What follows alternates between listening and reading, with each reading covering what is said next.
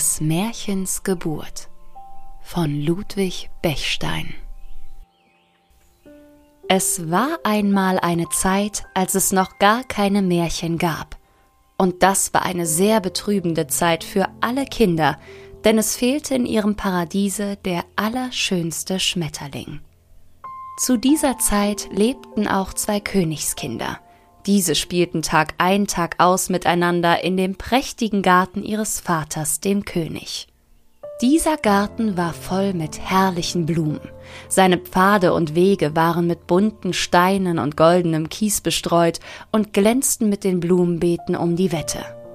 Es gab in diesem Garten auch kühle Grotten mit plätschernden Quellen, hoch zum Himmel aufrauschende Fontänen, schöne Marmorbildsäulen, und liebliche kleine Ruhebänke.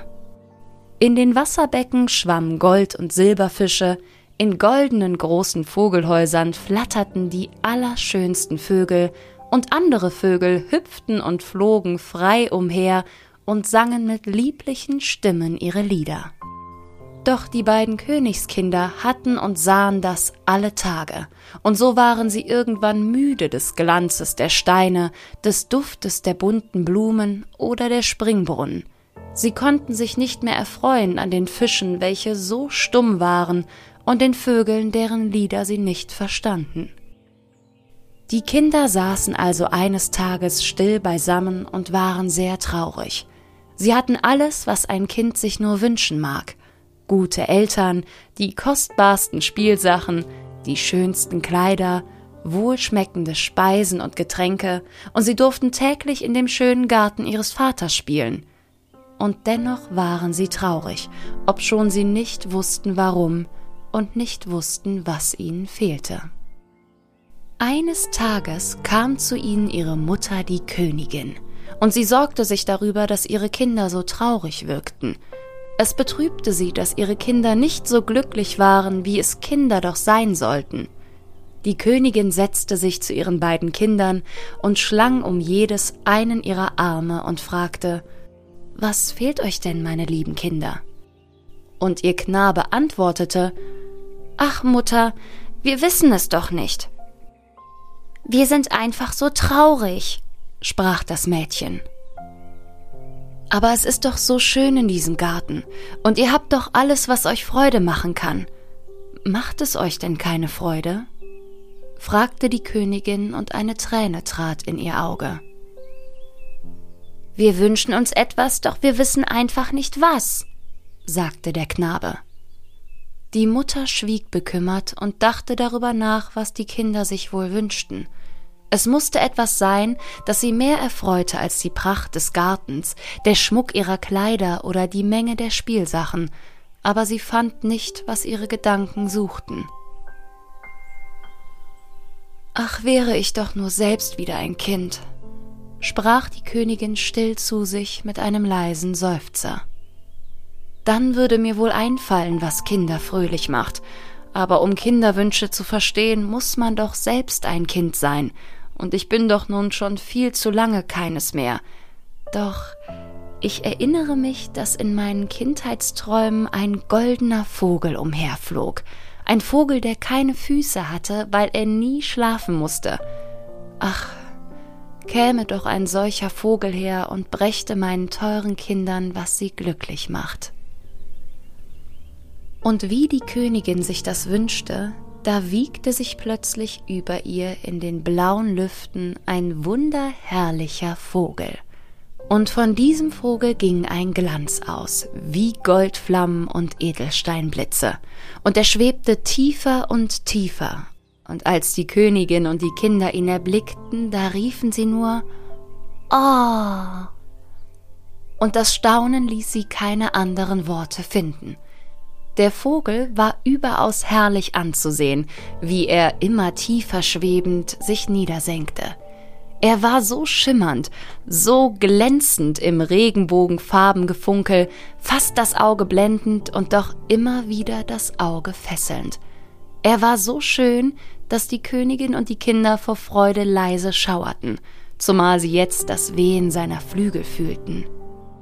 Und ehe sie es ahnten, so hatte sich der Wundervogel in den Schoß der Königin niedergelassen.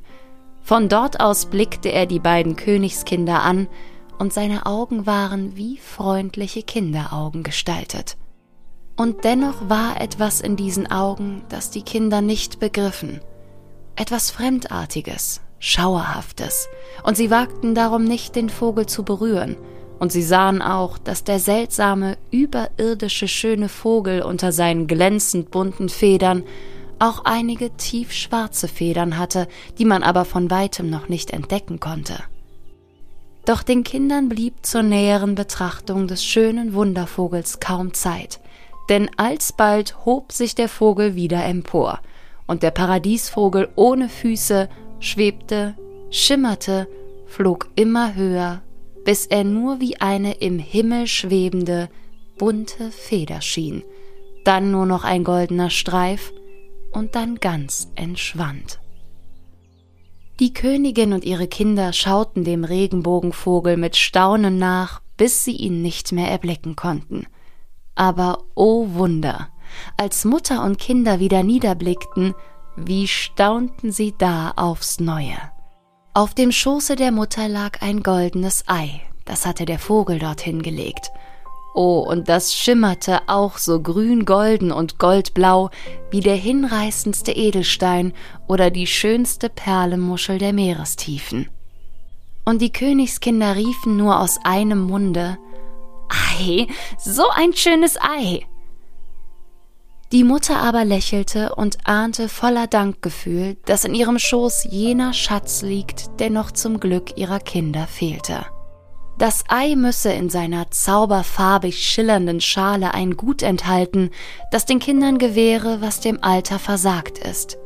Zufriedenheit, ein Schatz, welcher ihre Sehnsucht zu stillen vermag. Die Kinder aber konnten sich nicht satt sehen an dem prächtigen Ei, Erst wagten sie nicht, es zu berühren, endlich aber legte das Mädel doch eines seiner Fingerchen daran und rief plötzlich Das Ei ist ganz warm. Nun tippte auch der Königsknabe vorsichtig und leise an das Ei, um zu fühlen, ob seine Schwester auch die Wahrheit gesprochen hatte. Und endlich legte auch die Mutter ihre Hand auf das Ei, und siehe, was begab sich da? Die Schale fiel in zwei Hälften auseinander, und aus dem Ei kam ein Wesen hervor, das ganz wunderbar anzusehen war. Es hatte Flügel und war nicht Vogel, nicht Schmetterling, Biene nicht, nicht Libelle, und doch von all diesem etwas, aber es war mit einem Wort nicht zu beschreiben. Es war das bunt geflügelte, farbenschillernde Kinderglück, selbst wie ein Kind.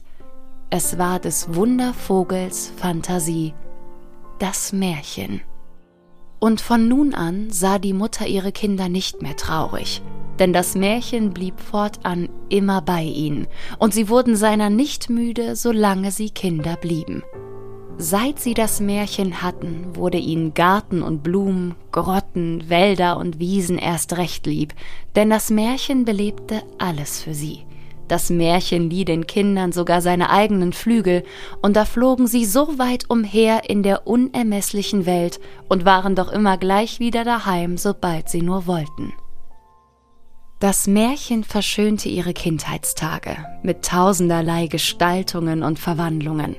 Und so innig lieb wie die Kinder das Märchen gewannen, so war es des Märchens Art auch, dass es selbst den Erwachsenen gefiel und sie sich seiner erfreuten.